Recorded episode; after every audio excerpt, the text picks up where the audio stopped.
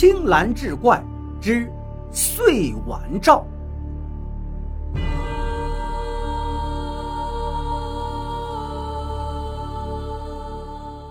话说老田的媳妇儿死了，死得很离奇。下午跟几个邻家女人坐在门口打毛衣，正在闲谝着，突然就倒在地上，还没送到医院就死了。前后也不过二十分钟，死因不明。老田顿时陷入了无边的黑暗之中，坐在地上疯狂地抽自己的脸，嚎啕着喊叫着自己害死了自己的媳妇儿。自己就不应该跟他结婚，为什么不让自己去死？等等等等，村里人也都跟着叹息。这事儿呢，也不能怪老田，这么悬的事情，谁能说得准呢？没想到却成真的了。老田这个人命很苦，算命的说他命太硬，这辈子注定得一个人过，不能有老婆，也不会有娃。他跟谁结婚就是害谁。老田不到十岁就成孤儿了，自己也没有兄弟姐妹可以依靠。村里人看他可怜，今天东家给碗饭吃，明天西家给件旧衣裳，就这么着长到了十六岁。由于整天吃不饱，所以长得就跟村里的电线杆子一样。很不幸的是，因为没有家人管顾，他就跟村里几个爱偷鸡摸狗的人混在一处，今天偷只鸡，明天摸条狗。最后发展到去偷人家的牛了，渐渐的，村里人就开始疏远他，不怎么跟他来往了。直到他和那几个人去外村偷牛被抓了。那个年代，牛可是很重要的，拉车犁地都少不了。村里人把牛看得比啥都重要。那个村里的人差点把他们几个打死。回来后就生了一场病，半年多不能下床。那几个人也不管他了。村里人实在看不下去了，念在他爹生前也经常给村里人帮忙，就又给他三天两头的送饭，所以他才勉强的活了下来。他感觉实在是对不住村里人，自己偷了村里不少的东西，而村里人还不计较，自己有难了还来帮自己，而自己实在是没脸再在这儿待下去了。病好之后，就一个人去了外地。他在外边扛过水泥，挖过煤，打过砖坯，还替人看过坟地，也是吃尽了苦。十几年后，还是孤身一人回来了。这时候，村里人已经不再是当年的村里人了，也不再关心他、帮助他了，只拿他当一个要饭的。他一个人孤零零地站在自家破败不堪的门前，心里悲伤到了极点。想想自己这些年一个人在外吃尽苦头受尽累，走到哪儿都被人欺负。本想回家能好一些，谁想到回来了也没有自己的立锥之地。人到了这个地步，活着还有什么意思？于是买了些纸钱去坟上给父母烧了，在坟头坐了一宿。本来想就在坟头自杀吧。但是又想在父母面前自杀，父母不知道会有多难受，于是决定投河自尽吧。站到桥上，看着静静的河水，似乎看见了自己的下辈子，似乎也能看到了幸福。他忽然有一种将要解脱的感觉了。自己来到这个世上，就是为受苦吗？其实早就应该结束这种无边的痛苦了。他笑了，很坦然地笑了。一条腿跨过栏杆，就准备往下栽。哎，大哥！有个声音在耳边响起：“是在叫我吗？这世界上还有人叫我大哥？”他非常意外，赶紧缩回了腿，扭头去看。大哥呀，帮我推下车子吧！只见一个三十来岁的女人吃力地拉着车子上桥。好，好，好。他飞快地跑过去，自己拉上架子车，让女人在后边推着。很快，架子车就拉过了桥。谢谢你呀，大哥，来喝水。女人从架子车上拿出一瓶水递给他。哎，你你喝，你喝，我不渴。老田有些脸红，还有些激动，因为从来没有一个女人管他叫大哥，更没有一个女人让他喝水。咋了？你还闲呢？女人倒是很泼辣，呃，没没有，那我就喝吧。老田这才磕磕巴巴的喝了一口水。大哥呀，这大清早的，你站在桥上干啥呀？我刚才看见你一条腿都跨出去了，不会是想寻短吧？女人问道。哎，我在这世上啊，就是个多余的。老田叹了口气。咋能这么说呢？地都不生多余的草，更何况是人呢？您是有啥想不开的事儿，还是跟嫂子吵架了？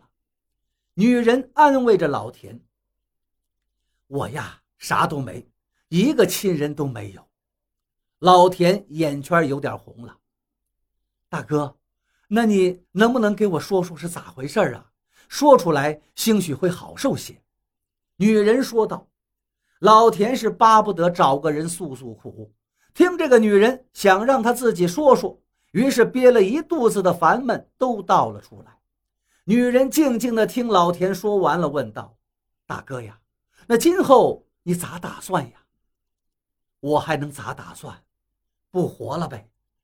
你刚才也看见了，要不是你喊我帮忙，我现在恐怕已经死了。”老田绝望地说：“哎呀。”大哥呀，咱都是苦命人。前年呢，我男人病死了，留了个娃，我这日子也难过的很。你看，我不也是硬撑着吗？你一个男人，总比我这寡妇家带个娃过着容易些吧？大妹子呀，没想到咱都是这么苦命的人。那大哥听你的，不跳河了。大哥这就到外边寻活干去。还去啥外边呢？我哥在楼板厂给人家打楼板呢，你就跟我去我哥那儿吧，挣些钱把家里房子盖盖，再找个媳妇，比啥不好呀？去外边受那洋罪干啥？女人继续劝着老田：“你说的可行啊？我这身体……”老田还是有些担心，有啥不行的？我让我哥多照顾你点儿。那。那我去试试。老王似乎看到了希望。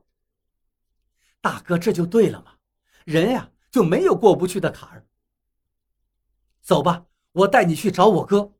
女人高兴地说：“女人这个哥哥人真是不错，很典型的朴实的农村汉子。”二话没说，带着老田就去了楼板厂。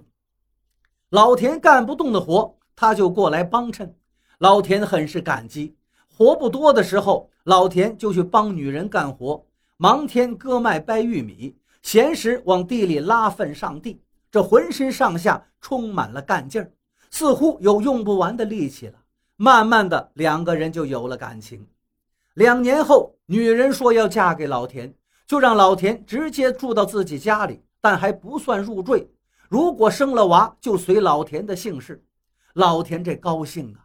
感觉自己的幸福生活终于来了，恨不得对全世界的人都说自己有多幸福。但是忽然又想到那算命的说的话，说自己命硬啊，这辈子注定一个人孤苦伶仃，于是不由得担心起来，就把这事儿也给女人说了。女人一听说这你也信呀，大哥，我还死过男人呢，那我是不是也不能再嫁了？听了这话，老田放心了。就在看好结婚日子的第三天，女人早上起来做饭，刚把碗放到案板上，突然“砰”一声，房顶上掉下来一个指头大小的土块，刚好掉进碗里，居然把这碗给砸碎了。女人就感觉很不吉利，就把这事儿跟她几个关系不错的村中女人说了。村里的女人一听，都说这真不是好事儿，你呀，别跟他结婚了，就这样凑合着过吧。这碎碗真不是好兆头，这是灶王爷想救你呀！但是这个女人并没有听，而是说道：“她都快四十的人了，也没成过家，也没有亲人。我再跟她不结婚的话，她这辈子都不会再有亲人了。再说了，这碗碎了，也许没啥吧。在我们这儿是有种说法的：如果在确定了结婚日子的三天内发生什么不正常的事儿，就不能结婚了。”比如莫名其妙的碗碎了，杯子碎了，人突然有什么事儿了，但凡只要有不好的事情，再小也会计较。当然了，现在计较这种事情的人很少了。如果有这种不好的征兆还结婚的话，如果能过得了三年，那就没事儿了，说明两个人命好，能挺过去。老田终于跟那个女人结婚了，过上了朝思暮想的日子，家也有了，媳妇儿也有了，娃虽然不是自己亲生的。但是至少有人管自己叫爹了，也不用再四处漂泊了。老田非常珍惜这种日子，每天起早贪黑的为这个家辛苦着，一刻不停歇。可惜这种日子仅仅过了三年，就在第三年就发生了故事开头的事情：老田的媳妇儿死了。老田终究没能逃脱过自己的宿命，他买了最好的棺材。让王师傅给他的棺材漆了最好的漆，画了最好的棺材头子。老田本想一死了之，但是为了女人留下来的孩子，他才没有死。只有这样，才对得起女人给自己这几年的幸福生活。